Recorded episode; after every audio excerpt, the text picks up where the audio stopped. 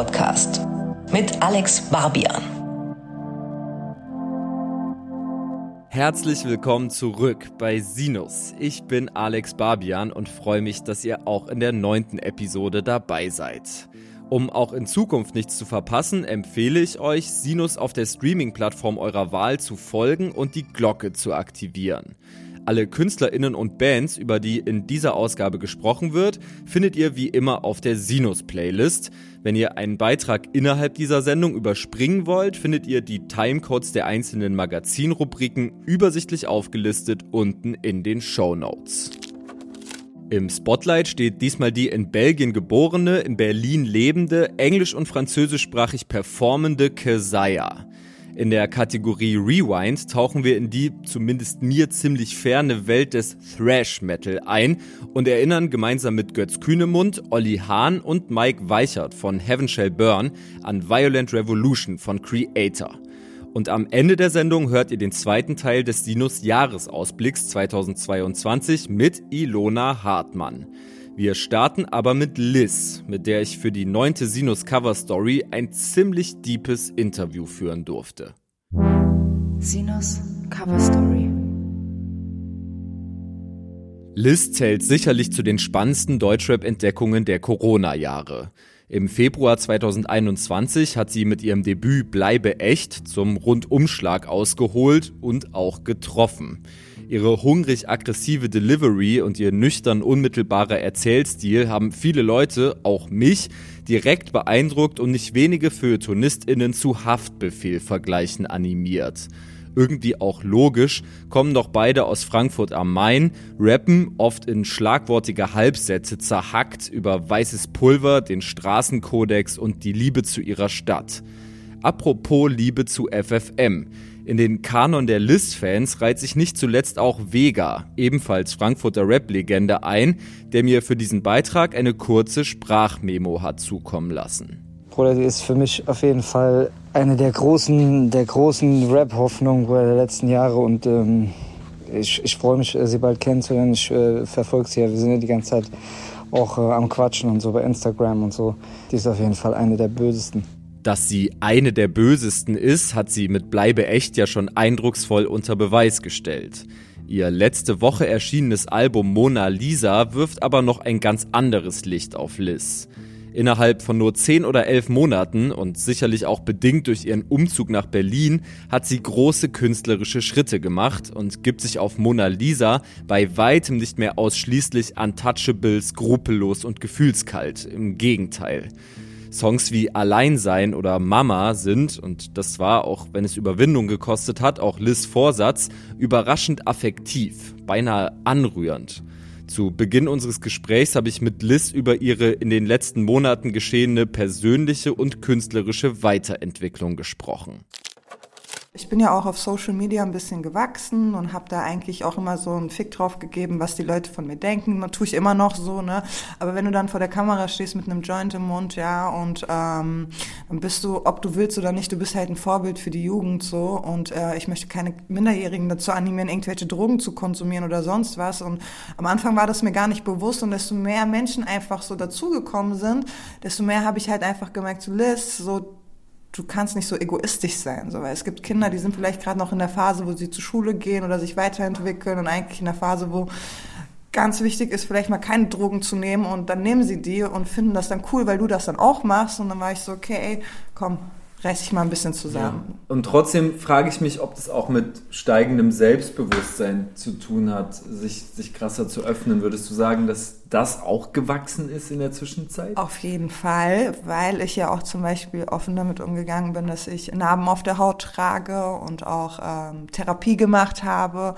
Und das war für mich erstmal so ein Punkt gewesen, so, ey, um Gottes Willen, rede nicht darüber und das darf keiner wissen und du musst dir deine Narben wegtätowieren und das darf auf jeden Fall nicht irgendwo zu sehen sein. Als ich dann darüber offen geredet habe, ist dann tatsächlich so an Selbstbewusstsein, bin ich dann so selbstbewusster geworden und war so, ey, mhm. scheiß drauf, ich ziehe gerne T-Shirts jetzt an und jetzt juckt's mich auch nicht, wenn die Leute Leute meine Narben sehen oder so.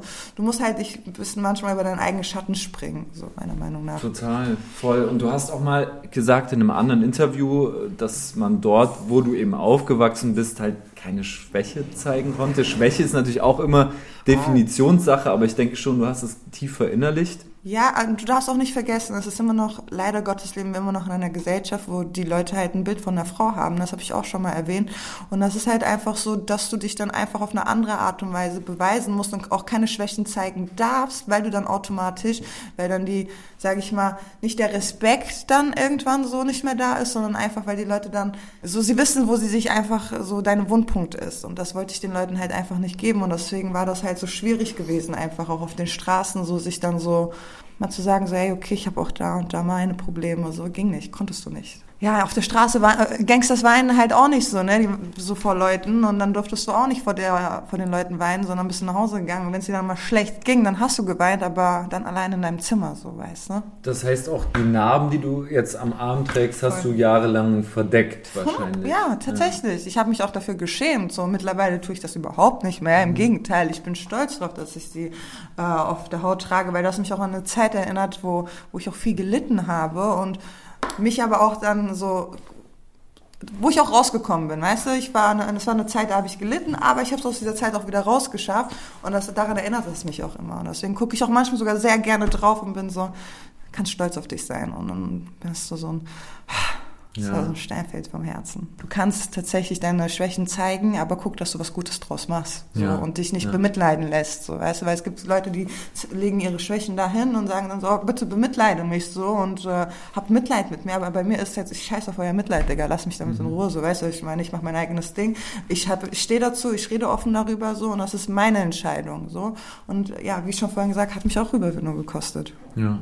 Ja, voll schön, dass es irgendwie trotzdem geklappt hat ja. und dass jetzt mit äh, Mona Lisa doch irgendwie ein Gegenbeweis ja. zu dieser alten These absolut, äh, absolut. auf dem Tisch liegt. Weil du ja auch, also ich erinnere mich daran, dass du das in dem Interview damals auch so formuliert hast, ey, wo ich aufgewachsen bin, konnte ich keine Schwäche zeigen und das ist für immer irgendwie so in dir drin. Ja, und vielleicht ich. ist es ja, ist es ja doch nicht so. Ja, dachte ich wirklich. Ich dachte auch wirklich so, ey, Liz, es wird nie der Tag kommen, an dem du mal vielleicht so deine Wunden so offenbaren wirst so und äh, zeigen wirst. Aber wie gesagt, es hat mir einfach selber auch so gut getan. Also ich finde, du verlierst auch gar nicht an Härte dadurch, sondern im Gegenteil, so du beweist einfach, dass du eine äh, das beweist dann Stärke meiner Meinung nach und nicht dann äh, Schwäche so damit ja. umzugehen.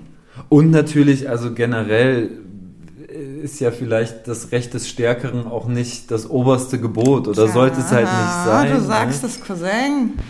Ähm, aber nochmal zu so einem alten Zitat von dir. Ich glaube, das war damals sogar Überschrift bei das Ding. An dieser Stelle Grüße an Zino. ich küsse dein Herz, Cousin. da meintest du, ich wollte immer einfach äh, eine von den Bösen sein. Würdest ja. du sagen, dass sich auch das verändert hat? Oder erwischst du dich noch dabei, wie du so... ne? Schreien, grinsen.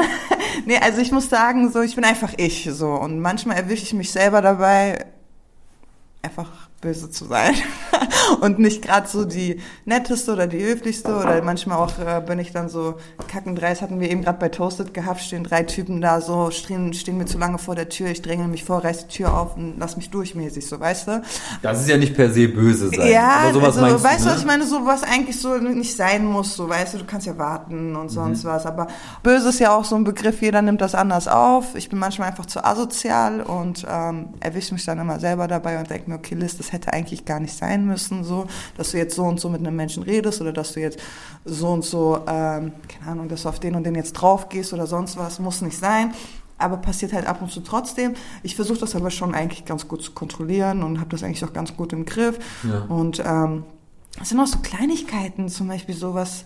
Es sind immer die Kleinigkeiten. Ja, so, oder hatte ich mal einen Punkt gehabt, da war ich in der Stadt in Frankfurt und ich bin mir halt manchmal immer noch nicht bewusst, dass ich so in der Öffentlichkeit stehe und ähm, dann guckt mich zum Beispiel jemand 20 Minuten lang an, meint es aber nicht böse, will mich nur nach einem Foto fragen, aber ich fühle mich angegriffen, was guckst du mich die ganze Zeit 20 Minuten lang an, Digga? Ja, so, weißt wieder einen Fan verloren. und dann äh, gehe ich hin und sag so, was? So, was guckst du die ganze Zeit? So, ah, sorry, ich wollte nur ein Bild machen. Und ich bin dann so, scheiße, Liz, so, hätte doch nicht sein müssen. Du musst doch jetzt nicht sein Herz brechen. Aber dann, dann bin ich so, ja, komm her, komm, wir machen jetzt ein Foto, so, weißt du? Sondern ist die Sache auch wieder gegessen. Ja, auch zum Beispiel so, am Anfang, wo ich so in die Musikszene reingesteppt bin, hatte ich immer noch so, Sachen gehabt, wo ich eigentlich kriminelle Sachen noch so mit mitgespielt habe, so in Straßendingern oder zum Beispiel Sachen bei mir gebunkert hatte oder was weiß ich was, was mittlerweile jetzt nicht mehr der Fall ist, einfach um mich zu schützen und auch meine Zukunft nicht zu gefährden, sage ich mal und so. Und weil du es ja auch mit Verlaub nicht mehr nötig hast. Nee, nee, ne? genau eben das. Und auch so damals hattest du, hatte ich ja wirklich keine Ziele und keine Perspektiven gehabt. Ich dachte mir so, okay, Alter, dann drückst du dieses Paket weg oder fährst du dann einfach mal nach Spanien, kommst zurück. Du hattest dieses, so wenn ich reinkomme, komme ich rein. Und jetzt ist es halt so dieses, wenn ich reinkomme, bin ich gefickt. So, das darf da gar nicht erst passieren. Und dann bist du automatisch ein bisschen vorsichtiger. Und ich versuche mich schon in gewissen Sachen dann auch zusammenzureißen und ja. nicht rückfällig zu werden. Weil ich bin ein Mensch, leider Gottes mache ich muss ich den Fehler vier, fünf Mal machen, bis ich daraus lerne. So, ne? Und ich glaube, ich bin äh, nicht, nicht die oder der Einzige, dem das genauso geht. Nee, also ein paar Mal auf die schuldig auf jeden ja. Fall. Bei mir muss man, muss ich ein paar Mal auf die Fresse fliegen, um zu sagen, okay, gut, jetzt reicht's. Ich glaube halt, wenn man sich so deine Geschichte anschaut, deinen Lebenslauf anschaut, ja. dann hast du krasse Extremitäten erlebt, im Gegensatz zu vielen anderen Leuten, die da draußen rumlaufen. Und das bringt dich ganz oft in diese Situation, in der du dich fragst, ständig fragst, so Zitat, in welche der Welten du irgendwie besser reinpasst, ja, weil du ja, immer so dazwischen ja. stehst. Zum Beispiel Leute sagen dann zu mir, wenn, ich, wenn die mich kennenlernen und nach Foto fragen, so wenn die Leute ganz lieb mich nach einem Bild fragen, bin ich dann auch so, ja, gerne. So für mich ist das auch eine neue Welt, so ich mhm. muss mich auch erst dran gewöhnen. Und äh, die sind dann so, boah, du bist ja eigentlich voll nett. Ja, was erwartest du, Cousin, Alter? Was willst du denn? Willst du das jetzt dein Handy aus der Hand rausschlagen oder was, weißt du? Authentizität, du musst mich jetzt bitte äh, Du musst mich jetzt abstechen, du musst mir eine Ohrfeige schieben, ja. so, weißt du? Wenn du das willst, sofort, kein Problem, mit Herz. Liz echt einfach nicht mehr real, sie war übelst nett, sie hat Fotos mit mir gemacht. ja, ich schwör's dir. Und äh, ja, so, deswegen denke ich mir auch so, komm, manche Leute können das einfach nicht unterscheiden, so, weißt du? Das ist ja auch Kunst, die ich mache und Emotionen, die ich verarbeite, Wut, die ich verarbeite. Und wenn ich die doch in meinen Text Texten oder beziehungsweise in meiner Musik schon verarbeite wie so in einer Therapie, dann hilft das mir ja auch und äh, ich dann halt auch nicht immer so vollgeladen mit Wut. Ja. Weißt du, ich meine, das dann so, man, du entwickelst dich ja auch weiter und merkst dann einfach auch so, so dein Leben lang, du kannst nicht so durch die Gegend laufen. Aber trotzdem, wenn ich merke, irgendjemand oder ob, ob, es ein Rapper ist, ob es ein Typ auf der Straße ist, ob es egal wer ist, jemand aus meiner Familie, sobald jemand mit mir respektlos umgeht, kriegt er dasselbe zurück. Wie es in den Wald schreit, so kommt es auch wieder zurück, meiner Meinung nach. Da kann, kann, können auch zehn Jahre vergehen, so. Ich sag auch manchmal so, du, viele sagen auch immer so, Alter, Digga, Frankfurt kriegt man nicht aus dir raus, ne? Dieses Asoziale kriegt man einfach nicht aus dir raus, so. Weil dann bin ich so, keine Ahnung, in einem schicken Restaurant und dann scheiß ich auf Messer und Gabel und nimm einfach meine Hände, so, weißt du, was ich meine? Und die Leute gucken mich so an und ich sag so, was? Denkst du jetzt, ich nehme Messer und Gabel und esse jetzt damit, so, dafür bin ich, das bin ich ich, so, weißt du? Ich esse sicherlich nicht meine Pizza mit Messer und Gabel, Digga, gib mir die Pizza, ich nehme das so in die Hand, Alter, weißt du, was ich meine? So was ist das. Aber ja, so. Ja, aber genau, Personen des ja. öffentlichen Lebens versus Straße ja. und ja auch früher schon irgendwie ja. Abi und trotzdem Parallelstraße, also es ist auch eine ganz äh, witzige Story. Ich bin damals in Saarland gezogen, tatsächlich, um wirklich mal klarzukommen. Ich war ein extremes Problemkind. Also ich hatte einmal im Monat oder zweimal im Monat sogar eine äh, Wohnungsdurchsuchung gehabt. Dann standen die Bullen vor der Tür, meine Mutter macht die Tür auf und dann wird die ganze Wohnung wieder komplett hops genommen. Also es war dann halt so ein Punkt, äh, wo ich dann gesagt habe, so ey Liz, Weißt du, du musst einfach gucken, dass irgendwas, dass du trotzdem irgendwas aus dem machst. So und habe dann gesagt, okay, kommst du runter, weil ich habe Fachabi erstmal gemacht in Frankfurt auf einer Schule, die wirklich jeden annimmt, so selbst wenn du nicht mal die Qualifikation hast, die nimmt dich an, so. Und was habe ich gemacht? Ich habe ich hab mit den Jungs gechillt draußen, habe meine Joints gerauscht, statt in den Unterricht zu gehen. Und dann habe ich gesagt, okay, geht nicht, so, ich verkack das, bin in Saarland, habe das dann auch durchgezogen, aber, aber parallel zum Abitur immer noch, weil das war an der Grenze zu Luxemburg gewesen und Luxemburg war nicht weit zu Belgien und bin dann immer noch Auto gefahren, also bin dann Pakete rübergefahren nach Belgien, trotz Abitur so. In ihrer Saarland-Zeit hat die junge Liz genau genommen nicht mal ein Doppel, sondern vielmehr ein Trippelleben geführt. Parallel zur Abi-Phase und ihrem inoffiziellen Nebenjob hatte sie auch noch einen offiziellen, zu dem sie eine völlig verrückte Anekdote erzählt hat. Also ich habe in einer Familie gearbeitet, äh, noch parallel zum Abi, die halt sehr wohlhabend war und die man auch kannte eigentlich im Saarland und habe genau von denen Auto zur Verfügung bekommen, dadurch, dass ich die Kinder halt immer vom, vom, keine Ahnung, Sport oder sonst was abholen musste und bin dann aber mit diesem Auto am Wochenende dann immer nach Belgien gefahren, habe dann nochmal andere Sachen rübergefahren und dann wieder zurück, weil es war halt immer so ein verhextes Spiel, habe aber trotzdem mein Abitur durchgezogen. Das war das Wichtigste für mich, weil ich habe gesagt, ey, ich kann niemals zurück nach Frankfurt, ohne dieses Abi jetzt in der Hand zu haben, weil dann komme ich zurück mit nichts und vielleicht ein paar Millen so, die ich dann gemacht habe, aber sonst habe ich nicht so.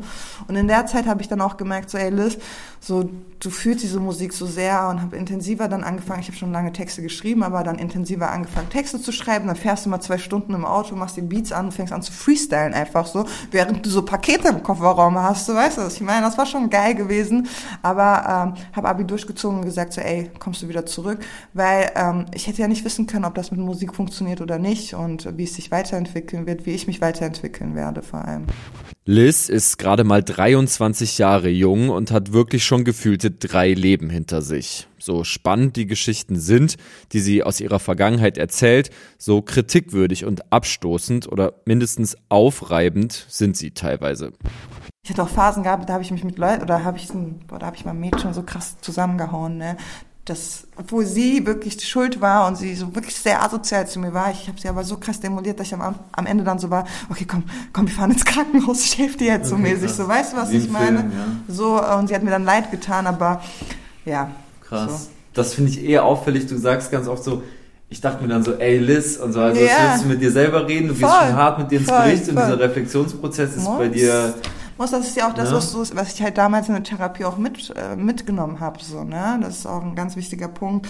Manchmal habe ich dann mich immer noch so, wie gesagt, erwischt zwar ab, dabei, aber ich habe immer wieder dazu dann so dieses, ey Liz, das war ein Fehler, so, wie ja. du schon sagst. Und das ist, glaube ich, auch ein Merkmal von so einsamen Wölfen, dass ja. sie so mit sich selber in so einen Prozess 100 gehen. 100 Prozent, 100 Prozent, weil sonst dir ja kein anderer das sagt oder viele Leute wollen dir das auch gar nicht sagen, weil die die Art und Weise cool finden oder sonst was, aber ähm, ich finde, du brauchst auch, wenn du Menschen um dich herum hast, brauchst du auch Menschen, die dir dann auch mal so dich mal wieder zurück zum Boden holen und die sagen, ey Liz. Autobiografisch bist du ja einsamer Wolf. Also du warst ja viel auf dich alleine gestellt ja, und hast, ja. also meinem Eindruck nach, viel, viel selber mit dir selbst ausgemacht. Mhm. Also ja auch total früh mit Voll. dir selbst alles so ausverhandelt und äh, genau. immer Alleingang gemacht. Ja, tatsächlich. Also ich weiß auch nicht, wie es dazu kam. Meine Mutter hat ja sehr viel gearbeitet auch, hatte zwei Nebenjobs, also einen Hauptjob gehabt und zwei Nebenjobs und äh, war viel alleine zu Hause gewesen auch und musste mich auch irgendwann anfangen selber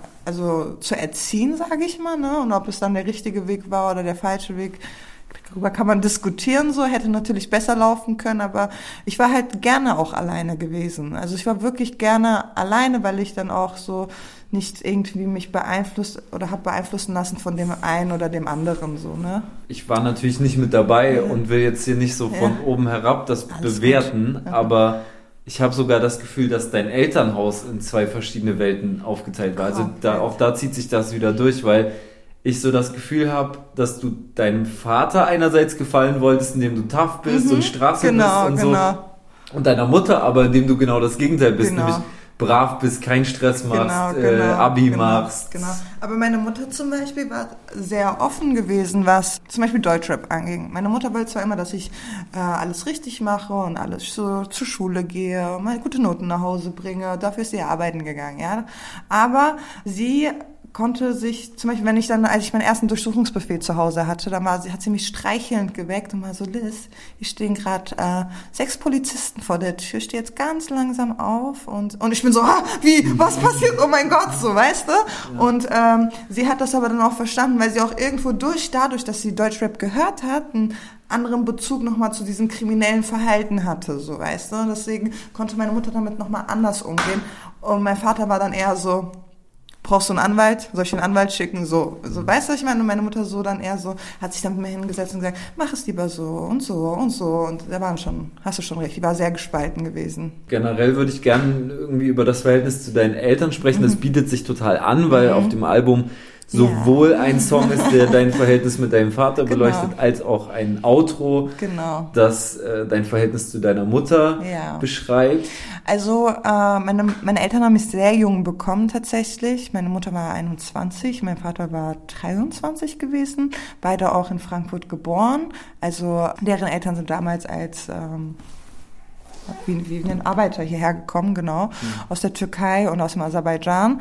Und ähm, das Ding war halt gewesen, die haben sich auch sehr früh getrennt. Ne? Mein Vater war halt sehr viel im Nachtleben unterwegs gewesen, auch sehr viel an der Tür unterwegs gewesen. Mein Vater war Türsteher jahrelang in Frankfurt, war einfach viel auf, der, auf den Straßen unterwegs. So, man kennt ihn halt auch so als alten Hasen.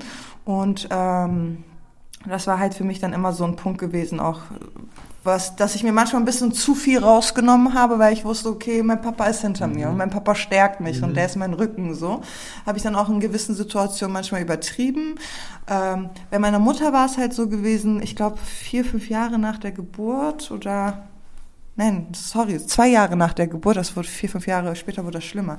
Zwei Jahre nach der Geburt äh, hat halt meine Mutter eine Mutation im Körper gehabt oder beziehungsweise ein Gendefekt, was dadurch ihre Nerven zum Auge irgendwie abgestorben sind. Mittlerweile ist meine Mutter leider erblindet so, aber sie hat halt ähm, trotzdem versucht über diese ganzen Jahre irgendwie diese Krankheit und Arbeit irgendwie so zu kombinieren, obwohl sie wusste halt so, ey, ich werde früher oder später erblinden. Ich glaube, für sie war das dann auch nicht so einfach. Deswegen ist sie auch, denke ich mal, viel arbeiten gegangen, um irgendwann zu sagen, so, okay, ich will meine Tochter vielleicht absichern und ich will, dass ihr irgendwann gut geht und sie nicht abhängig von irgendwas ist, wenn ich irgendwann mal blind bin oder sonst was, weil du hättest, wir wussten damals nicht, wann der Tag kommt. So, wenn jetzt ist das vor zwei Jahren passiert, so, dass sie komplett erblindet ist, aber damals wussten wir das ja nicht. So, wann ist der Tag, dass du sagst, okay, das ist jetzt weg. Ja, meine Mutter hat dann halt viel vorgesorgt, so viel gearbeitet, aber das hat mich schon in der Kindheit auch extrem geprägt, weil du dann irgendwie so als Kind realisierst du das gar nicht so richtig, so dass du dann auch.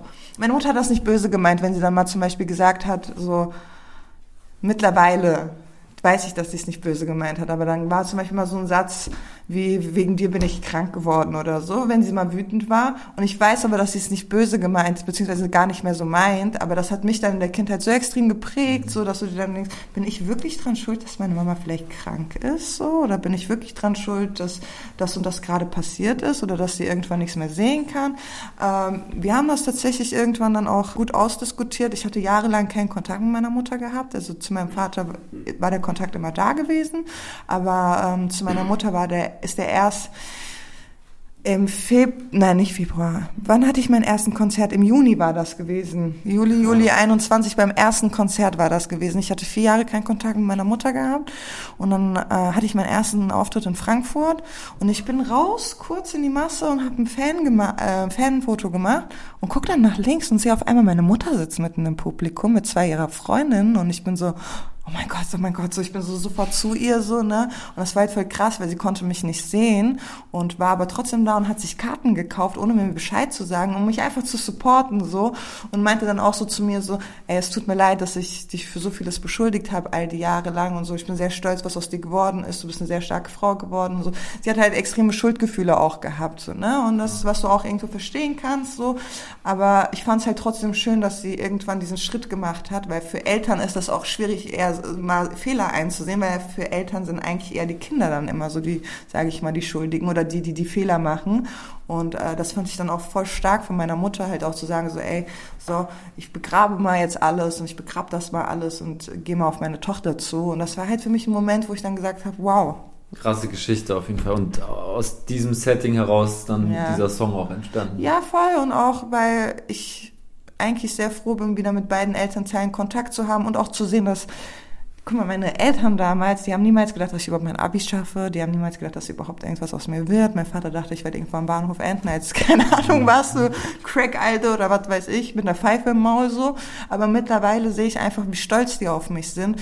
Und ich merke halt auch, dass es denen ein bisschen leid tut, dass sie nicht zu 100 Prozent für mich da sein konnten und sagen dann auch so, alles, was du dir, also meine Eltern sind sich selber bewusst, alles, was du dir erarbeitet hast, hast du nicht mit unserer Hilfe gemacht, sondern hast du alles alleine hingekriegt. Auch meine Mutter sagt mir jedes Mal, ich bin so stolz auf dich, weil du hast meine Hilfe nicht gebraucht, du hast, du hast die Hilfe von keinem gebraucht, so, du hast das alles alleine gemacht und du hast auf mich sogar ab und zu geschissen, sage ich mal in Anführungszeichen, aber hast trotzdem was daraus gemacht. So, bevor sie erblindet ist, war sie noch schön, also Party machen, feiern und Bushido-Konzert. So, genau, Bushido-Konzert und alle Konzerte mitgenommen. Und was meinst du, was für eine was Schönes für meine Mutter ist, sie kann nichts sehen, aber sie hat meine Stimme in den Ohren. Verstehst du, was ich meine? So, sie ja. holt sich mein Album und hört ihre Tochter so. Ne? Und das ist für sie ja auch irgendwo eine Art von so, sie sieht mich nicht, aber sie hört mich so.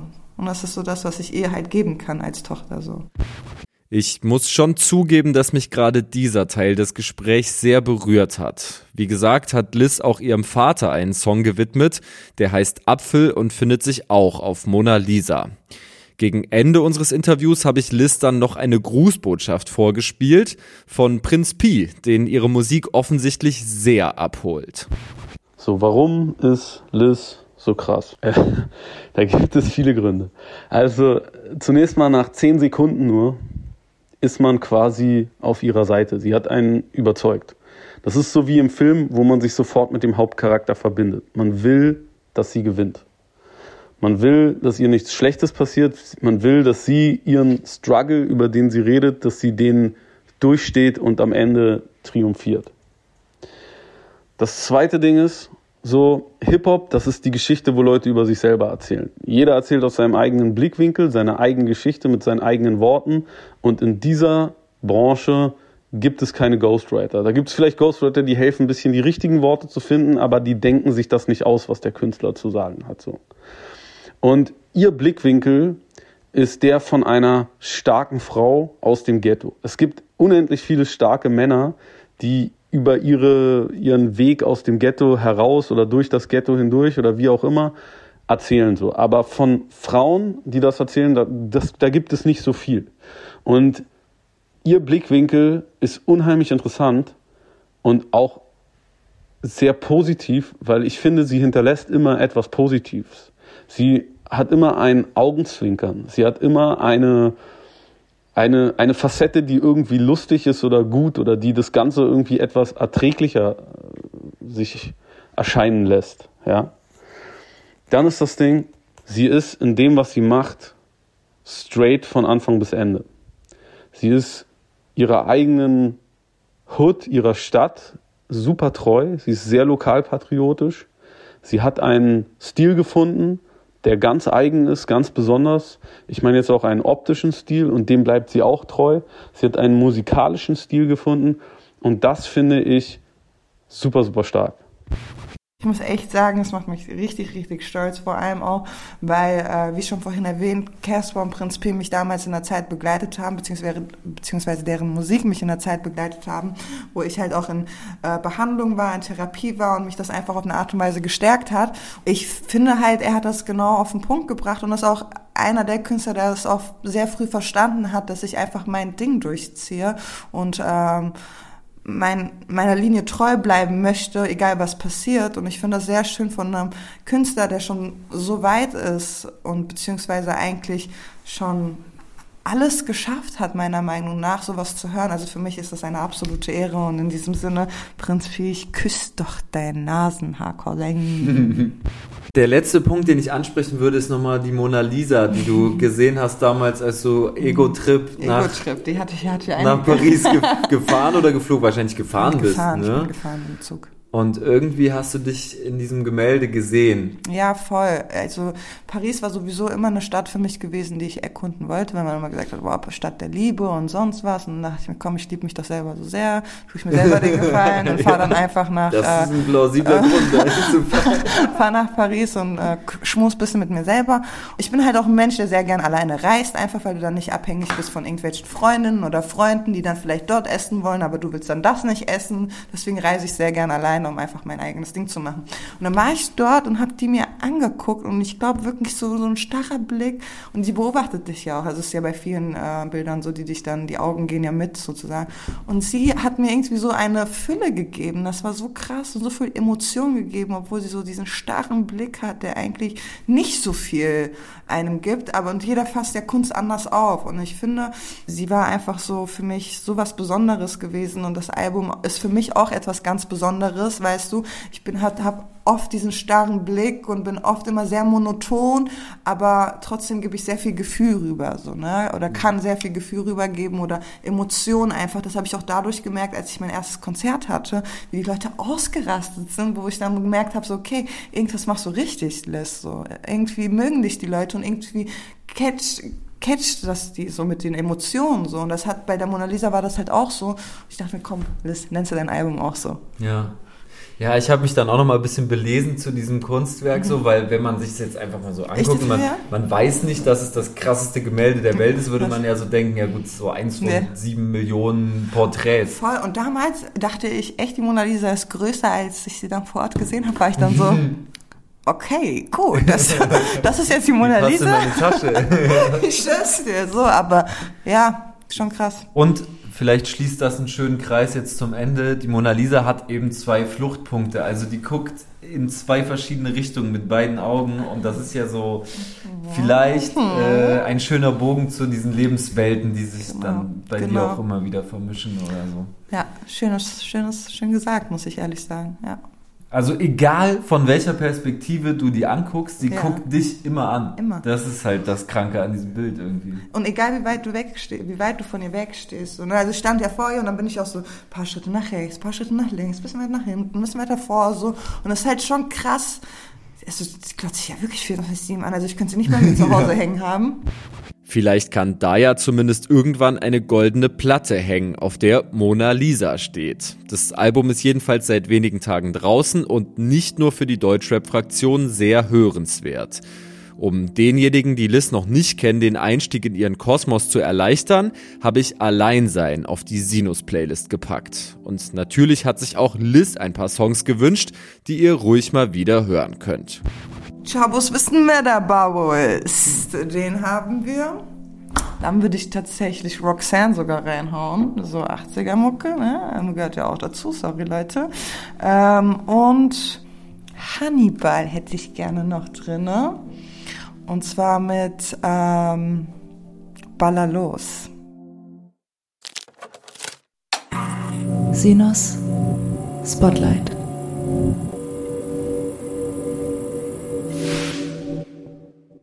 In der Rubrik Spotlight möchte ich euch dieses Mal eine Künstlerin vorstellen, über die ich selbst erst vor wenigen Monaten gestolpert bin, obwohl sie eigentlich schon relativ lange Musik macht und vermutlich nur ein paar Kieze entfernt lebt.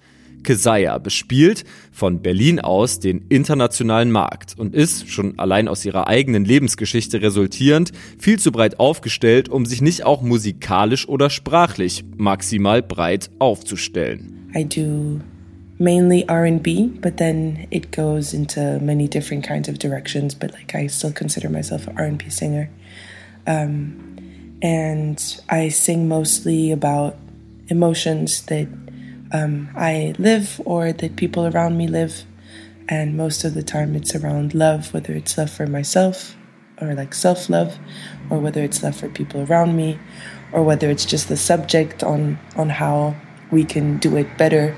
Um, yeah, that's a little summary of me, I guess. Geboren wird Kesaya, das ist übrigens auch ihr bürgerlicher Name, in Brüssel, als Tochter eines Zirkusartisten aus Martinique und einer belgisch-kongolesischen Mutter, die unter dem Namen Zeb Mama als Afropop-Sängerin berühmt ist. I come from a very artistic family, so art has always been in my life, regardless of if I wanted to or not. uh, luckily for me, I loved it. so yeah, it's it's always been in my environment and and very young. My mom took me with her to do backing vocals with her on tour. Um, so that was very helpful to to learn my profession already at a young age. Um, and then theater and cinema has always been something that I liked a lot. Uh, maybe also because my dad is in, in theater. And so, very young, I was doing a lot of theater at school, at uni. Um, so yeah, that's the ways that art was mostly around me as a as a kid um, and a teenager um, until I decided to make a profession out of art. Kesaya ist also, kurz gesagt, immer auf der Reise und nie weit weg von den Brettern, die die Welt bedeuten. 2017 führt sie ihr Weg nach Berlin, wo sie ihre Karriere als Vollzeitmusikerin startet. 2018 wird sie öffentlich sichtbar durch ihr erstes Release Type of Girl. Um, it's not the first song I ever wrote. It's the first song I liked that I ever wrote. um, ever since I think it's 2004, I was in the studio in New York with my mom. She was working on the album, and one of the I think it was one of the sound engineers of the studio. It was a big studio with um, lots of different small studios.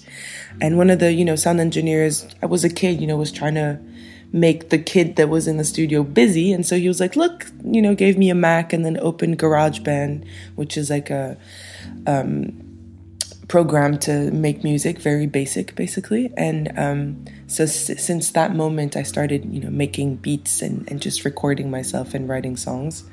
And until 2017, from 2004 and 2000 to 2017, I, I wrote songs, recorded myself. I just never really liked what I did, you know, like I, I, I wrote a song and then the next day I, I listened to it and then I hated it and never listened to it ever again, you know. Um, and then one day when I was in Turkey, I was in uh, doing my Erasmus there in Istanbul. I wrote a song and I was like, okay, it's not too bad, you know. And then the next day I listened to it with a friend of mine and he was like, bro, this is fire, you know. And I was like, yeah, it's not too bad. Maybe I could actually, you know, do a profession out of this shit. Sie hat sich also wirklich lange Zeit genommen, um an ihrer Musik zu schrauben. Aber tatsächlich klingt kein Song, den ich bis jetzt von Keziah gehört habe, wie ein Schnellschuss. Jedes noch so subtil stattfindende Percussion- oder Bläserelement ist perfekt arrangiert und gliedert sich feinfühlig in ein organisch cleanes Gesamtbild ein, das trotzdem immer auch irgendwie trippy klingt. Keziah hat, um zu ihrem Sound zu finden, der sich heute irgendwo zwischen Afro-Trap, Laidback-Rap, R&B und Neo-Soul bewegt, nichts überstürzt. Vier Jahre nach Type of Girl und infolge vieler kleiner Releases ist mit Genesis endlich ihr erstes Album im Kasten. Schon der Titel verrät, dass Keziah sich während der Arbeiten an der Platte ein Stück weit selbst neu kennengelernt hat. I do consider this album to be the beginning of something, the beginning of of me as a as a full artist. Before that, you know, I did my first EP and it was many little singles and and after that I released single after single and you know tried to understand who I was as an artist, who I was as a young woman and now I really consider to have to know myself a lot more. Of course I'm I'm still going to grow as a human and as a as a woman and as an artist, but I feel like this is really the beginning of the story. You know how like in books you have preludes or like introductions. Everything that happened before was that. So it's not to be neglected. It's still me and it's still me, you know, building myself up. But this is the beginning of of um, my artistic expression, I feel. Auf Genesis prallen, das ist ganz wesentlich, zwei Künstlerinnen-Persönlichkeiten aufeinander. Neben der warmherzig, wohlwollend ausgeglichenen Keziah findet auch Saya, ihr neuer alter Ego, statt, der deutlich wilder, energischer und egozentrischer ist, einfach lauter. Während Keziah meist mehr spirituelle Ansätze verfolgt, ist sie, wenn sie zu Saya wird, Kämpferin, Draufgängerin, Aktivistin, Rebellin und performt auf Französisch, was den Kontrast zu den englischsprachigen Keziah-Tracks nur noch weiter auf die Spitze treibt. It's not that I'm shyer in French or in English because I'm bilingual, but growing up in the English universe that I was in, I was in private British American schools. And when you're in private schools, you have a certain type of social groups that are there, you know? And then when I moved to France, I went to public schools, and it's a whole different type of social uh, groups that you interact with. And that is very present when I speak French. I'm a lot more street. I'm a lot more, you know, like you have to and when you're surrounded by people that are more from the street you have to defend yourself a little more. You have to be you know ready to to to give that type of energy back. And so i've been confronted to doing that in french a lot more than in english in my life. And so the personality that i built up linked to french is a little different you know? Um, and so when i was singing in english this whole time i remember my mom telling me yeah but like because i speak french with my mom um, she's like, there's this this side of of your personality that I don't hear. You know, when you do songs like Sanctuary, that's very, you know, very flowy and very calm, and which is still a very big part of my community. But she's like, I know a side of you that's not calm like this. Where is this in your music? You know, and then I was like, I don't know. When I write, this is just what comes out, and then until I started writing in French and in French, and I was like, oh this is where this side of me is, you know? Um, and so this is kind of why, you know, I have this duality. Damit ihr euch ein Bild von dieser Dualität machen könnt, packe ich euch sowohl einen englischsprachigen als auch einen französischsprachigen Song auf die Playlist. Der Kontrast zwischen Saya und Kesaya ist aber bei weitem nicht der einzige Geniestreich im Albumkonzept. Genesis beinhaltet zum Beispiel einen cinematischen Spoken-Word-Song, der einen komplett in den Band zieht und sich irgendwie krass von allem abhebt, das ich in letzter Zeit gehört habe. Und in einem anderen Song, es kam wie es kommen musste, hat Kesaya ihre Mutter gefeatured. Inhaltlich kreist das Album um nicht weniger als das große Ganze. I'm a pretty spiritual person and for that or in this way of thinking, everything is made out of energy. But even scientifically, everything is made out of energy, and so it's it's. I speak a lot about making sure to be to listen or to to feel the energies that there are in animals, that there are in plants, that there are in nature, that there are in other human beings, that there is in yourself.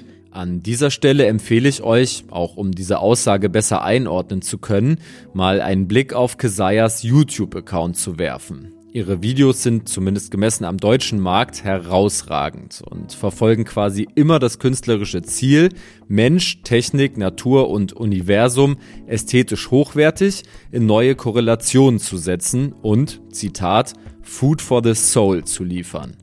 Mittendrin steht immer Kesaya, eine Künstlerin, die sich selbst gar nicht allzu sehr verwandeln, verstellen oder verkleiden muss, weil ihre bloße Anwesenheit irgendwie schon spannend genug ist. Die, das ist ihr wichtig, Independent Artist ist und gerade erst am Anfang ihrer Karriere steht.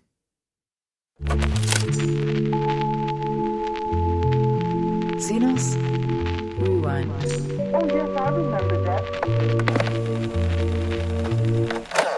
In der Rubrik Rewind machen wir diesmal ein Experiment und beschäftigen uns mit einem Metal-Klassiker. Die Metal-Szene ist für mich generell ein krasses Glatteisgebiet, das ich in meinem Leben wirklich erst selten und immer nur sehr flüchtig betreten habe. Als dann vor kurzem aber Mille Petrozza als Grußgeber für Casper bei Sinus vorbeigeschaut hat, habe ich mich zumindest mal ein bisschen in die Geschichte seiner Band Creator reingelesen und meinen metal-affinen Kumpel Jan nach dem in seinen Augen relevantesten Werk ihrer Diskografie gefragt. Ein paar Tage später ballerte dann Violent Revolution in meine Gehörgänge, die Platte, die Creator nach einer längeren Durststrecke 2001 fulminant zurück auf die Karte gesetzt hat und als absoluter Meilenstein der deutschen, aber auch der internationalen Thrash-Metal-Geschichte angesehen wird. Schon mit dem Begriff Thrash Metal können die meisten von euch vermutlich nicht so viel anfangen, deswegen beginnen wir mit einem kleinen Subgenre-Crashkurs. Thrash Metal gilt als eine Weiterentwicklung des Heavy Metal, entwickelte sich Anfang der 80er Jahre im Zuge der New Wave of British Heavy Metal in England, orientierte sich damals stark am DIY-Gedanken des Hardcore-Punk und hob sich durch seine Geschwindigkeit von alteingesessenen Metal-Bands wie Iron Maiden, Judas Priest oder Saxon ab. Anfangs waren es vor allem Bands wie Metallica oder Slayer, die den Thrash-Metal-Sound vorantrieben. Und die deutsche Szene, die sich dann in den frühen 80ern gründete, ähm, wo also Creator, die damals noch Tormentor hießen, mit die ersten waren in der Szene, die haben diesen Do-it-yourself-Spirit mitgenommen. Und dadurch war auch sehr viel Punk-Attitüde in dem ganzen Ding drin. Und deswegen kannst du sagen, Thrash-Metal ist schneller Heavy-Metal mit ein bisschen Punk-Attitüde. Das war Götz Kühnemund. Er ist ein Urgestein im deutschen Metal-Journalismus, war viele Jahre Chefredakteur der Szenezeitschrift Rock Hard, ist heute Herausgeber des Magazins Death Forever und kennt Mille, den Sänger von Creator, seit den frühen 80er Jahren. Und als der Creator mit dem ersten Album kam, schon unter dem Namen Creator bei Noise Records, da war das sofort ein totaler Erfolg. Also wir haben auf so eine Band hingefiebert und als sie dann da war und diese erste Platte veröffentlicht war, es gab ja ganz wenig Vergleichbares damals in Europa, das war ein Meilenstein. Ab Mitte der 80er Jahre haben Creator vom Ruhrgebiet ausgehend Pionierarbeit für den gesamteuropäischen Thrash Metal geleistet und mehrere Klassikeralben veröffentlicht, auf die sich bis heute viele bekannte Bands beziehen. Die Relevanz von Creator in der damaligen Zeit hat mir auch Mike Weichert, Gitarrist der heute sehr erfolgreichen Metalcore-Band Heaven Shall Burn, bestätigt. Ja, also Creator haben für mich eine ganz große Rolle gespielt in meiner musikalischen Sozialisation. Also kurz vor der Wende, kurz nach der Wende, als ich so ernsthaft angefangen habe, mich mit Metal zu beschäftigen, waren Creator natürlich allgegenwärtig. Also ähm, gerade die Coma of Souls Platte ähm, ist ein ganz wichtiger Meilenstein gewesen. Ende der 80er und zu Beginn der 90er lief es also wirklich rund bei Creator. Creator hatten sich äh, mit drei, vier Platten zur führenden europäischen Thrashband hochgespielt. Also nicht nur in Deutschland, auch in England hatten sie den Ruf und in allen europäischen Ländern, sind weltweit getourt. Tourneen in Amerika und so weiter, Süd- und Nordamerika. Also Creator war ähm, eigentlich die europäische Thrash Nummer 1. 1992 erschien dann mit Renewal das erste Album der Band, das vom bisherigen Thrash-Stil entscheidend abwich und besonders der Oldschool-Fraktion wohl zu experimentell war. Parallel dazu wurde Metal in seiner Gesamtheit peu à peu unpopulärer. Die Kids begeisterten sich zunehmend für Grunge, Crossover und New Metal. Als damals der Grunge aufkam und viele Alternative-Sachen aufkamen, da hat Miller auch diese Sachen gehört und dann erschienen Outcast und später Endorama. Und Endorama ist das Album, das eigentlich so als das experimentellste gilt von Creator. Da waren viele Einflüsse drauf, die nichts mit Thrash Metal zu tun hatten und so weiter. Und das wird auch heutzutage von Creator-Fans nicht mehr so gerne gehört. Und die Band hat damals ein bisschen an Boden verloren durch das Album, das auch heute noch, wie gesagt, sehr zwiespältig aufgenommen wird. Und dann gab es 2001 ein Comeback. Und zwar sowohl auf musikalischer als auch auf kommerzieller Ebene. Ein neuer Gitarrist stieß zur Band und im Zuge der Albumveröffentlichung von Violent Revolution wurde ein Vertrag beim Label SPV Steamhammer abgeschlossen. Im Juli 2001 hatte auch Olli Hahn, Creator-Fan seit 1985, als Produktmanager bei Steamhammer angefangen und kümmerte sich dort, wenige Wochen nach seinem Jobantritt, um die Veröffentlichung von Violent Revolution, das am 25. September 2001 das Licht der Welt erblickte. Als Creator damals zu Steamhammer SPV gekommen sind, war natürlich von unserem damaligen Chef Manfred Schütz und auch äh, von uns die ganz klare Ansage, es muss wieder Thrash Metal sein. Es muss wieder Creator sein. Creator müssen wieder dastehen, wo sie mal waren. Und dann kam das Cover. Und wir dachten, Alter, ja, genau so. Und bitte nicht anders. Ja? Es hat alles gestimmt. Die Platte, das Cover, die Fotos, die Reviews haben sich überschlagen. Die Leute sind fast abgedreht. Violent Revolution, das zehnte Creator-Album, war gewissermaßen also die Rückkehr zu den Thrash Roots. Das war eigentlich eine Mischung aus klassischem Heavy Metal. Judas Priest, Iron Maiden, das sind immer die großen Vorbilder von Mille gewesen, vor allem Judas Priest. Und Judas Priest ist auch deutlich herauszuhören bei Creator. Ähm, vermischt mit den eigenen Thrash Roots. Da sind einige Hits drauf, die die Band auch heute noch live spielt. Und das ist also, es gibt einen Song auf der Platte, der heißt Second Awakening. Das also so ein bisschen auch programmatisch steht für das, was Creator damals machen wollten. Ich meine, dieses Triple von Reconquering the Throne als Opener, dann das Intro The Patriarch und dann Violent Revolution, das gehört im, im Thrash-Bereich, das muss jeder kennen. Ja, das ist so unfassbar, auch heute noch, wenn sie es live spielen. Ich finde, da geht nichts drüber. Jetzt haben Götz und Olli ja schon einige Songtitel fallen lassen und allein die sind ja schon ein ziemlich eindeutiger Hinweis darauf, dass sich die Platte inhaltlich nicht um Belanglosigkeiten dreht, sondern ziemlich unmissverständliche politische, speziell antirassistische Botschaften und umstürzlerischen Geist in sich trägt. Creator ist gerade, weil diese Band so authentisch aus dem Ruhrpott kommt und weil Mille ein Gastarbeiterkind ist, ähm, hat diese Band auch noch eine andere Funktion. Mille war immer derjenige, der auch äh, dafür gestanden hat, dass es im Ruhrpott eben verschiedene Nationalitäten gibt, die miteinander klarkommen, einfach weil sie miteinander klarkommen müssen. Die sind da im Schmelztiegel aufgewachsen. Ähm, alle Eltern von jedem Ruhrpott-Kind haben wahrscheinlich einen, oder die meisten Eltern haben wahrscheinlich einen Migrationshintergrund. Meine Mutter kommt aus Polen, ähm, bei Mille kommt der Vater aus Italien und das ist also so, haben wir also viele Leute, die ähm, im Ruhrpott groß geworden sind, haben irgendwo so ein bisschen Migrationshintergrund. Und Mille ist eigentlich dafür ein Paradebeispiel. Ist jemand, der sich wirklich hochgekämpft hat. Es ist wie gesagt kein Akademikerkind, kein Typ aus dem Elfenbeinturm, sondern das ist jemand, der so spricht wie die Leute auf der Straße, dem die Leute zuhören und der politisch was zu sagen hat. Und der war immer wach. Also man konnte Mille immer ähm, zu politischen Themen befragen. Hat immer eine klare Aussage gehabt, hat nie sich davor gescheut, das auch zu sagen, ist auch oft angeeckt damit. Es gibt auch Leute, die ihn deswegen nicht leiden können, natürlich. Also für Rechtsradikale ist Mille sicherlich ein rotes Tuch, im wahrsten Sinne des Wortes, und genau dafür liebe ich Mille. Die authentisch-politische Ebene ist also ein wichtiger Teil der Creator-DNA. Mike von Heaven Shall Burn hat mir das bestätigt. Für ihn war das erste Creator-Konzert, das er selbst miterlebt hat, nicht zuletzt deshalb enorm prägend. Da war besonders wichtig für mich, dass die Jungs mit Anti-Nazi-Shots komplett auf die Bühne gegangen sind von Creator. Und äh, es gab damals durchaus ein Nazi-Problem auch in der ostdeutschen Metal-Szene. Und als ich das gesehen habe, das war so ein Startsignal für mich, alles klar, du gehörst hier auch hin als äh, linke Zecke, ähm, das ist in Ordnung.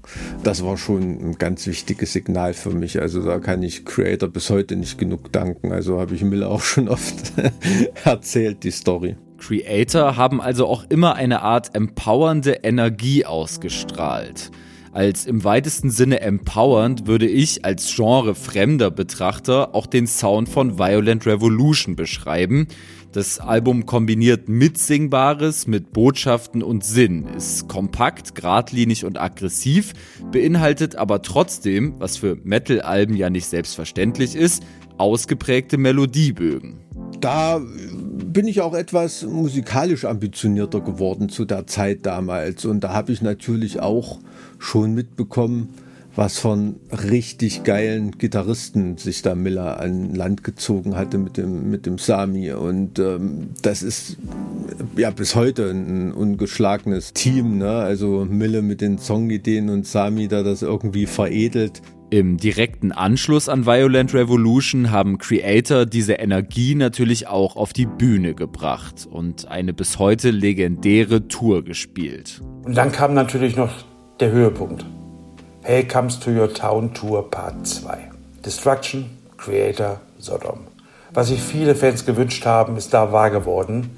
Und diese Tour hat wirklich alles gebrochen. Ausverkauft ohne Ende, musste bis Januar verlängert werden. Generell ist dieser Aspekt bisher vielleicht ein bisschen zu kurz gekommen. Creator sind, und dafür sind sie auch wirklich bekannt, eine unheimlich routinierte, weltweit gefeierte Liveband. Ich meine, du siehst ja die Längen zwischen den Alben, manchmal vier Jahre, fünf Jahre, ja ist natürlich auch dem geschuldet, weil Creator touren auch mal ganz kurz zweieinhalb Jahre durch die Welt. Dann sind das nicht nur eine US-Tournee, sondern drei US-Tourneen. Ja? Äh, und so weiter. Das muss man ja auch sagen. Die spielen für jedes Album ihre 250 Gigs. Ne? Und Festivals und da noch und hier noch. Ja? Und Südamerika und, und Japan und äh, egal was. Ja? Das muss man auch immer noch bedenken. Ja? Also wenn Creator auf Tour sind, dann sind sie auf Tour. Und das sind sie, vorausgesetzt Corona macht es nicht unmöglich, tatsächlich bis heute.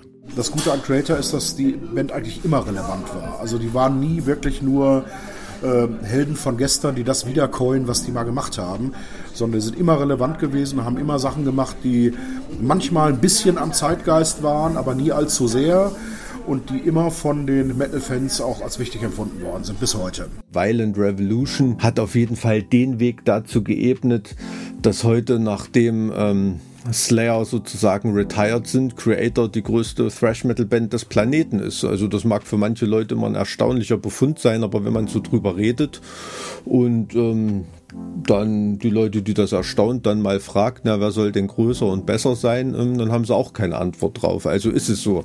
Und dieser Prozess, um es mal mit Creator Lyric zu sagen, dieses Reconquering the Throne, das hat eigentlich schon mit, mit Violent Revolution angefangen. Also diese schon innovativ umgehen mit Musik, also nicht wie, wie, wie, wie Sodom oder Destruction ähm, irgendwie in einer eigenen Geschichte zu verharren, ähm, sondern schon auf Innovation aus zu sein, aber dabei eben trotzdem die Band zu sein, deren Trademarks äh, bei den Leuten gefragt sind. Das ist so die perfekte Mischung auf der Violent Revolution gewesen. Bis heute haben Creator weltweit über zwei Millionen Alben verkauft. Anlässlich des 20-jährigen Jubiläums der Veröffentlichung von Violent Revolution haben Creator am 21. Januar 22 das Album mit einem dicken Batzen an Specials übrigens re-released.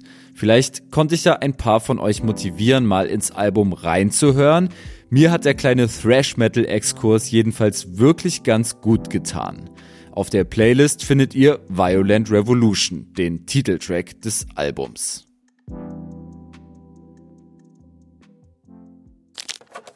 Auf den hinteren Seiten dieser Magazinausgabe wird wieder in die Glaskugel geschaut. Im zweiten Teil des Sinus Jahresausblicks 2022 mit Autorin, Journalistin und Podcasterin Ilona Hartmann, die Kleiner Tipp am Rande, letzte Woche ein sehr spannendes Interview mit Tokotronic für die Diffus Titelstory geführt hat.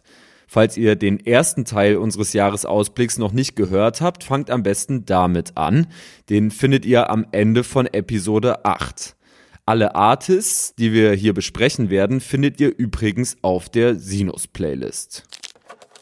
Yes, wir sind zurück mit der Hotlist 2022 bei Sinus. Zu Gast ist wieder und immer noch Ilona Hartmann. Es ist mir immer noch eine große Ehre und wir vervollständigen heute die Liste, die wir in der letzten Episode begonnen haben mit äh, spannenden KünstlerInnen, von denen wir uns neue Musik erhoffen, spannende Musik erhoffen in 2022.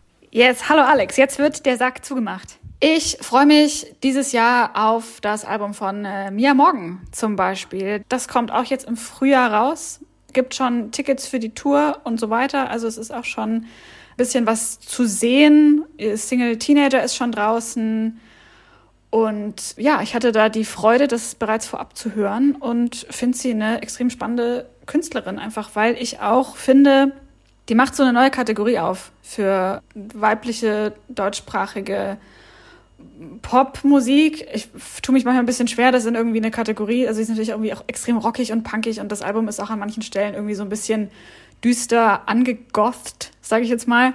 Aber ich finde sie als Künstlerin so spannend, weil sie so, weil es so, so facettenreich ist. Also weil du ihre Musik hörst und dann schaust du dir ihr Instagram an und dann schaust du ihr Twitter an und auf einmal wird dir klar, du kannst irgendwie Musik heute natürlich begreifen als ich höre mir was an, aber es macht eben auch noch die Dimension auf von die KünstlerInnen, die ich höre, die haben auch noch mehrere Kanäle und mehrere Sprachen und mehrere Arten, sich auszudrücken als GesamtkünstlerInnen und eben nicht nur als MusikerInnen. Und das finde ich einen interessanten Ansatz und das geht bei ihr super und sieht man einfach daran sehr gut. Total. Also ist genau wie du gesagt hast, ich nehme sie nämlich auch mehr so als so Künstlerin, Künstlerin wahr, mhm. also als eine wie durch die Welt wandelnde Kunstfigur fast schon. Also mhm. sie, sie verkörpert das so komplett, war jetzt fast schon überrascht, wie wenig bislang von ihr draußen ist, weil sie schon so lange irgendwie in, in unserer Bubble zumindest präsent ist, dass ich fast drauf gewettet hätte, dass schon ein Album gekommen ist oder so, aber das ist ja gar nicht der Fall.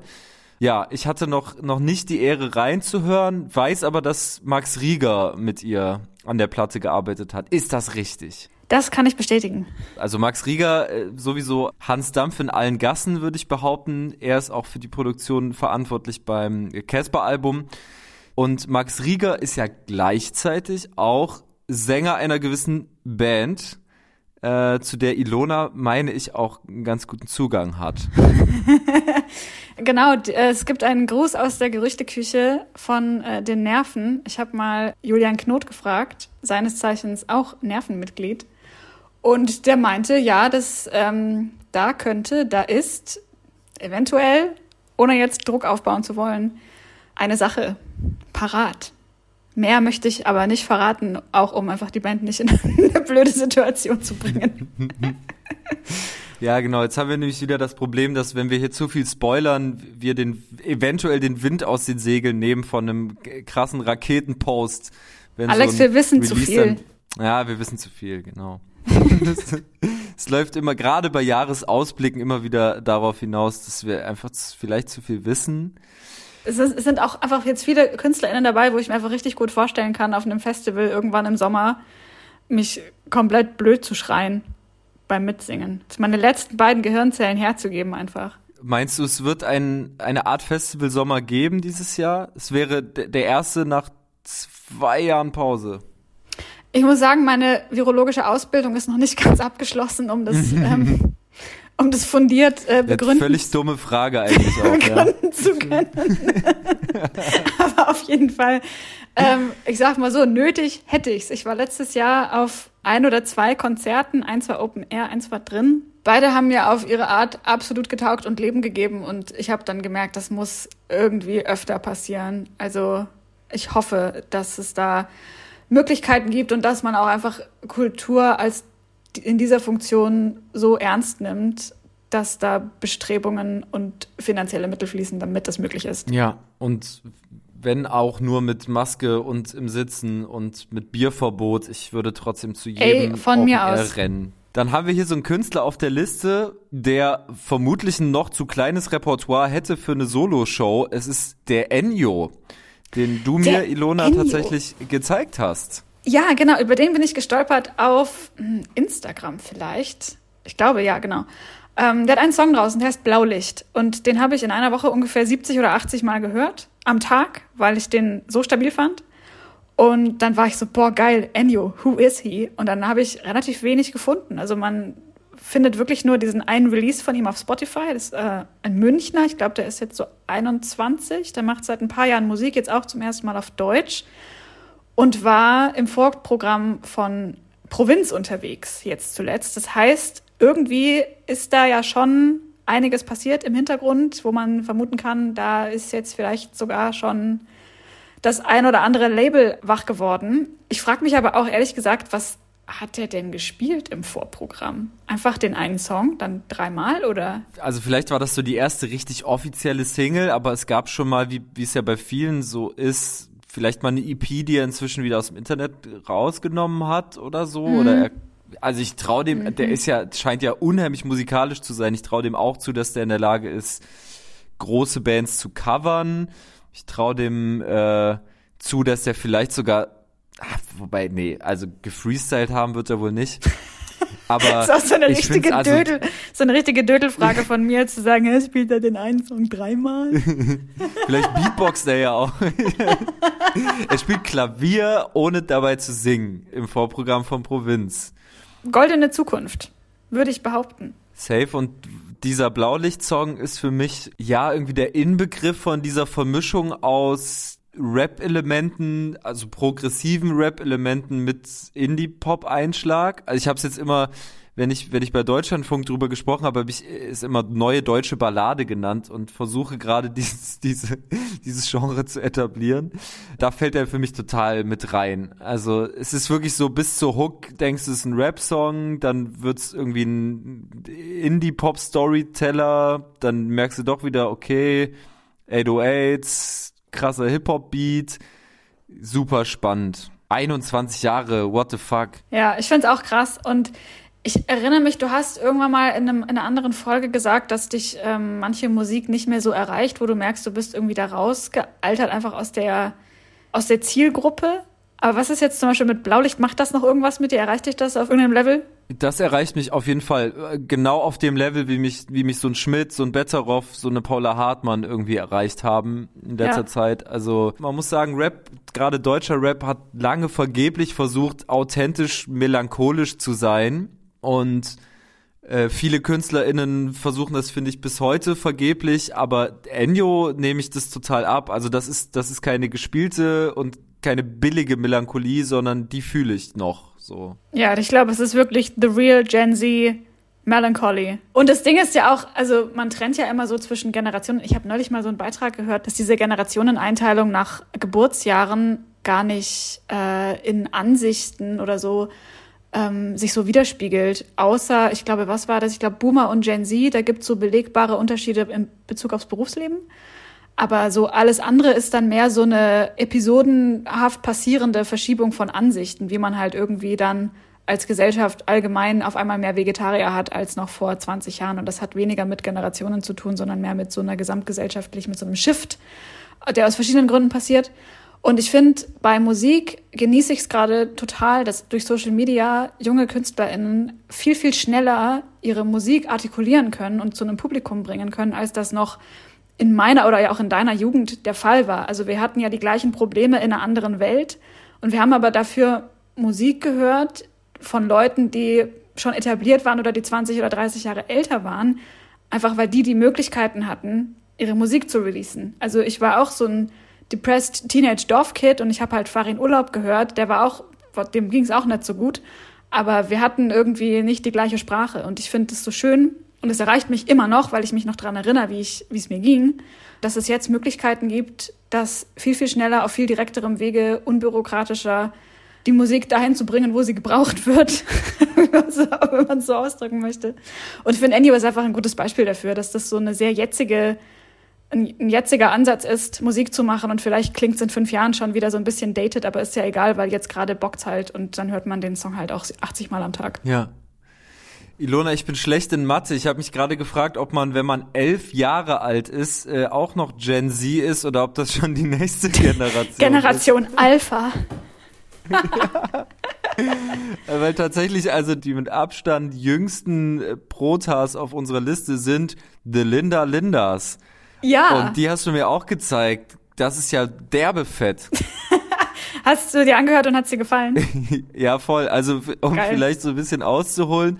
Ich glaube, äh, vierköpfige Band aus LA, teilweise noch elf Jahre alt, so. Es ist im wahrsten Sinne des Wortes eine Teenager-Band, wenn, um nicht zu sagen eine Kinderband. Ja. Äh, was ich mich gefragt habe, also weil es sind ja auch Videos draußen, die sind alle, wirkt alles sehr geschliffen, wirkt sehr aufwendig gemacht und der Sound ist dermaßen druckvoll und so krass abgemischt, aber die alle auch handwerklich so krass, dass ich mich frage, ob die vielleicht so, so FußballerInnen Eltern haben, die ihre Kinder so voll in so eine in so ein Bandprojekt reingetriezt haben. Weißt du da Näheres? Also, weil das ist zu gut für Elfjährige irgendwie. Das weiß ich ehrlich gesagt auch nicht genau, aber ich fände geil, wenn die so Eltern hätten, die von ihren Kindern wollen, dass sie unbedingt in einer richtig geilen Punkband spielen und da so richtig dahinter sind.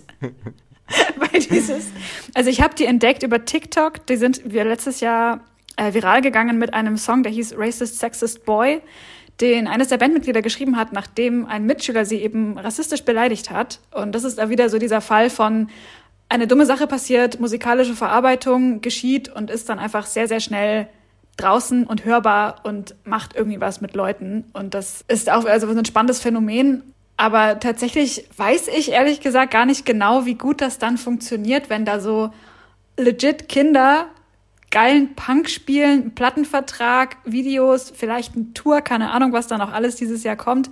Ob das nicht auch irgendwie so total off wirkt. Ich weiß es nicht. Also ich meine, das letzte Mal, dass das hierzulande passiert ist, waren ja wahrscheinlich Tokyo Hotel. Und ich erinnere mich auch noch an so eine gewisse Befremdung, dass ich so denke, das geht doch nicht. Ihr müsst mit Bällen spielen. Aber natürlich geht es. Ja. Aber ja, es ist auch die Frage, wie gesund ist das, wenn Kinder so früh so erfolgreich sind und so eine Bühne haben. Aber auf der anderen Seite geiler Punkrock. Genau, einerseits geiler Punkrock, wie du schon angedeutet hast, auch politische Themen tatsächlich und irgendwie so ein geiler Highschool-Vibe. Also es hat mich Voll. auch so ein bisschen erinnert, auch in dieser Gesamtästhetik, auch in den Videos und so, an so eine Phase, wo man auf so Übernachtungspartys High School Musical und American Pie und so äh, geguckt hat. Also irgendwie, ja, High School Sound so. Ja, voll. Und ich finde, das ist ja irgendwie auch bisschen trendig. Also ich finde zum Beispiel auch Mia Morgan hat so ein High School Prom Night Vibe in manchen Tracks. Also vielleicht ist das auch ein Ding, ein Thema, das uns noch begleitet für eine Weile. Und ich meine, jetzt kommt ja eh im Trendzyklus dieser ganze ähm, also mein Indies ließ wieder, aber auch so diese Emo-Phase, wo alle so, weiß ich nicht, Fallout Boy und Pop-Punk und was da noch so alles unterwegs war, das erinnert schon auch ein bisschen daran. Ja,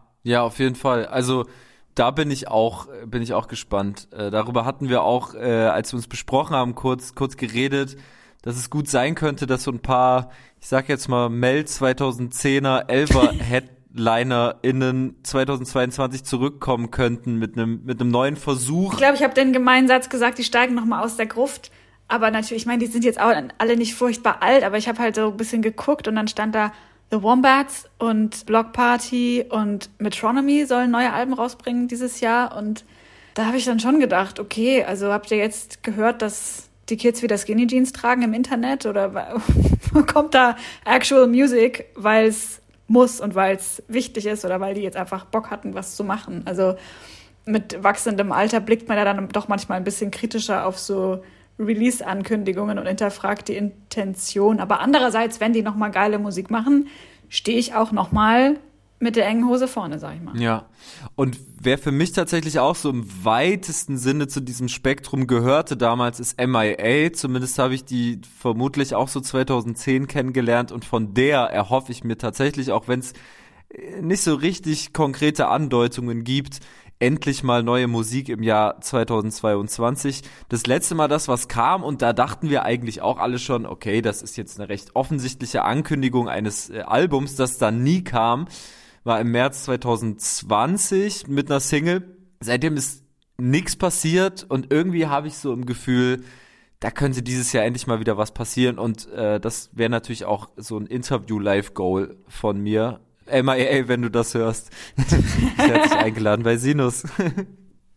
Ja, krass, da bin ich gespannt. Ich habe wirklich, glaube ich, seit Paper Planes mich nicht mehr so richtig mit MIA beschäftigt, schändlicherweise. Ich weiß, dass die gute Musik macht und dass sie eine krasse Künstlerin ist. Aber manchmal ist es mir auch, also schaffe ich es nicht. Oder manche Sachen sind mir auch dann zu gut. Ich, das klingt total paradox, aber manchmal habe ich auch Bock auf Trash und denke mir so, nee, ganz ehrlich, lieber noch mal, lieber noch mal was Einfaches, lieber noch mal die Kassierer. Keine Ahnung. Würde auf jeden Fall passen in diesen ganzen Vibe, Blockparty und so weiter. Und ich, es ist ja auch so, ist mir auch mal aufgefallen, der Sänger von Blockparty, wie heißt der? Kaylee, war in dieser ganzen Indie Boys Bubble die einzige Person of Color, die mir einfällt. Das war eine krasse Skinny White Boy Scene. Jetzt zurückblickend. Das ist auch keinem aufgefallen. Also damals. Stimmt, total, total. Und auch eine super männlich dominierte Szene. Absolut. Und ja, es stand ja alles so ein bisschen unter dem Stern des großen Leaders Pete Doherty, der ja also auf dermaßen vielen Ebenen auch eine super unklare Person war. Auch problematic äh, as hell, ja. Ja, und auch das hat MIA natürlich immer aufgebrochen. Also man hätte damals einfach krasser und, und, und irgendwie offener drüber sprechen sollen, dass es eine sehr männerdominierte, sehr cis-männlich geprägte, sehr mhm. weiße äh, Szene ist. Und hm. ich erinnere mich an, an einen Meld oder Splash, wahrscheinlich war es ein Meld, wo MIA gespielt hat und wo mir das schon auffiel. So krass einzige Frau auf der Mainstage so gefühlt. Mhm. Ja, die eine lautere Stimme war ja immer Beth Ditto, die irgendwie, glaube mhm. ich, da sehr Welle gemacht hat. Aber sie war halt da auch relativ allein. Amy Winehouse ist super früh gestorben und Lana Del Rey hat, glaube ich, damals auch eher am Pool geflennt. Also ich habe die jetzt nicht als besonders politisch oder aktivistisch wahrgenommen in ihrem Auftreten in dieser Zeit. Und war vielleicht auch ein bisschen andere Bubble. Aber ja, das ist mir dann irgendwie so, als ich das dann gelesen habe, dieser ganzen Namen ist mir nochmal aufgefallen. Ja, da ging es halt echt um weiße Jungs aus, ich glaube, das Thema da war halt eher so aus Arbeiterbezirken oder eher so dieses Thema, dass man irgendwie aus seinem verdreckten Manchester jetzt mal raus will oder so. Und jetzt mittlerweile ist, auf jeden Fall bleibt es spannend, ob da nochmal auch inhaltlich eine Anpassung an den Zeitgeist stattfindet oder eine Entwicklung stattgefunden hat. November Ultra wollte ich hier noch anbringen. Fällt vielleicht ein bisschen hier raus. Sehr hymnenhaft, sehr dramatisch, sehr stimmungsgeladen, was sie macht. Gleichzeitig hat es was sehr Besinnliches, auch wieder sehr Ästhetisches und äh, ist vielleicht was für Leute, die mit der ähm, ja eben erwähnten Lana Del Rey und, und diesem Swagger irgendwie was anfangen können. Ich weiß nicht, ob du es schon mal gehört hast. Äh, ist auf jeden Fall eine neue, neue Single draußen, Le Manège. Ich hab's mir mal angehört und äh, fand ich ganz gut. Ich habe mich ein bisschen schwer getan. Ich habe mich gefragt, welche, wenn du jetzt da eine Genrebezeichnung draufstempeln müsstest, wie würdest du es nennen? Für mich hat's so Filmmusik-Vibe. Ich weiß nicht, ja. das ist kein Genre, aber wenn du im Plattenladen nach Filmmusik suchst, dann hast du da schon immer so eine Kategorie, so Soundtracks. Und da würde ich wahrscheinlich graben und am ehesten November Ultra finden. Ja, Ja, finde ich, äh, finde ich sinnhaft, äh, stimmig, weil, also mir ist so ein bisschen schwer gefallen. Ich hatte so das Gefühl, die ist vielleicht noch gar nicht so ganz klar, ob sie mehr in so eine soulige Richtung gehen möchte oder eher in so was Klassischeres, was gar nicht so sehr sich so einer zeitgeistigen Produktion dann irgendwie unterwirft und manche Sachen, die fangen ja auch an mit so ein bisschen so einem Retro, mit so einem Retro-Vibe, deswegen finde ich auch Lana Del Rey gar keine so verkehrte Referenz. Mm, auf jeden Fall eine sehr schöne Stimme, die, glaube ich, auch noch viel mehr kann als das, was man jetzt so hört. Also das, was auf Spotify von ihr ist, finde ich auf jeden Fall eine interessante, interessante Kostprobe, was da so alles möglich ist. Ja, und vielleicht ist da ein Album zu erwarten, da kann ich auch nur mutmaßen. Ich würde es mir sehr wünschen und würde auch sagen, dass wir so langsam zum Ende kommen und vielleicht jeder von uns noch so die restlichen Namen in die, in die Runde wirft oder so. Ich weiß gar nicht, ob ich noch so viele restliche Namen habe, ehrlich gesagt. Haben wir noch was aufgeschrieben? Tatsächlich stehen bei mir hier nur noch Schmidt und Betteroff drauf. Das sind ja zwei, zwei Artists, für die ich irgendwie ständig Werbung mache und Betteroff war auch, ja. genau, war auch kürzlich erst hier zu Gast. Das dürfte klar sein, dass ich mich sehr freue, falls da dieses Jahr ein erstes Album erscheinen sollte. Bei Schmidt ist es ja schon angekündigt. Kommt, glaube ich, im Mai ja, klar, bin ich äh, auf jeden Fall hyped. Ich glaube, die ganze, die ganze Szene ist hyped.